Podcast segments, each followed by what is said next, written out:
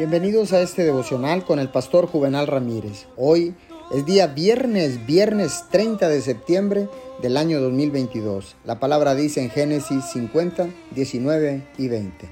No tengan miedo, les contestó José.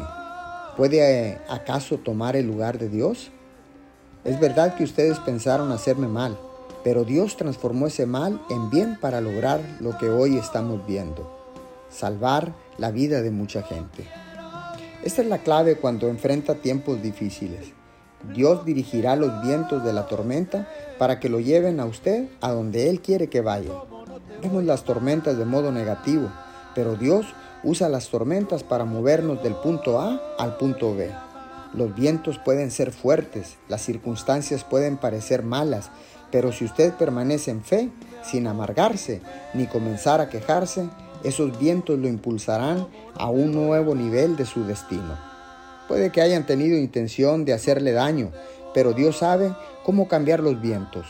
En vez de hacerlo retroceder, Él puede hacer que lo hagan avanzar a donde usted será mejor, más fuerte, y esa tormenta también lo llevará a un lugar de mayor bendición y de mayor influencia.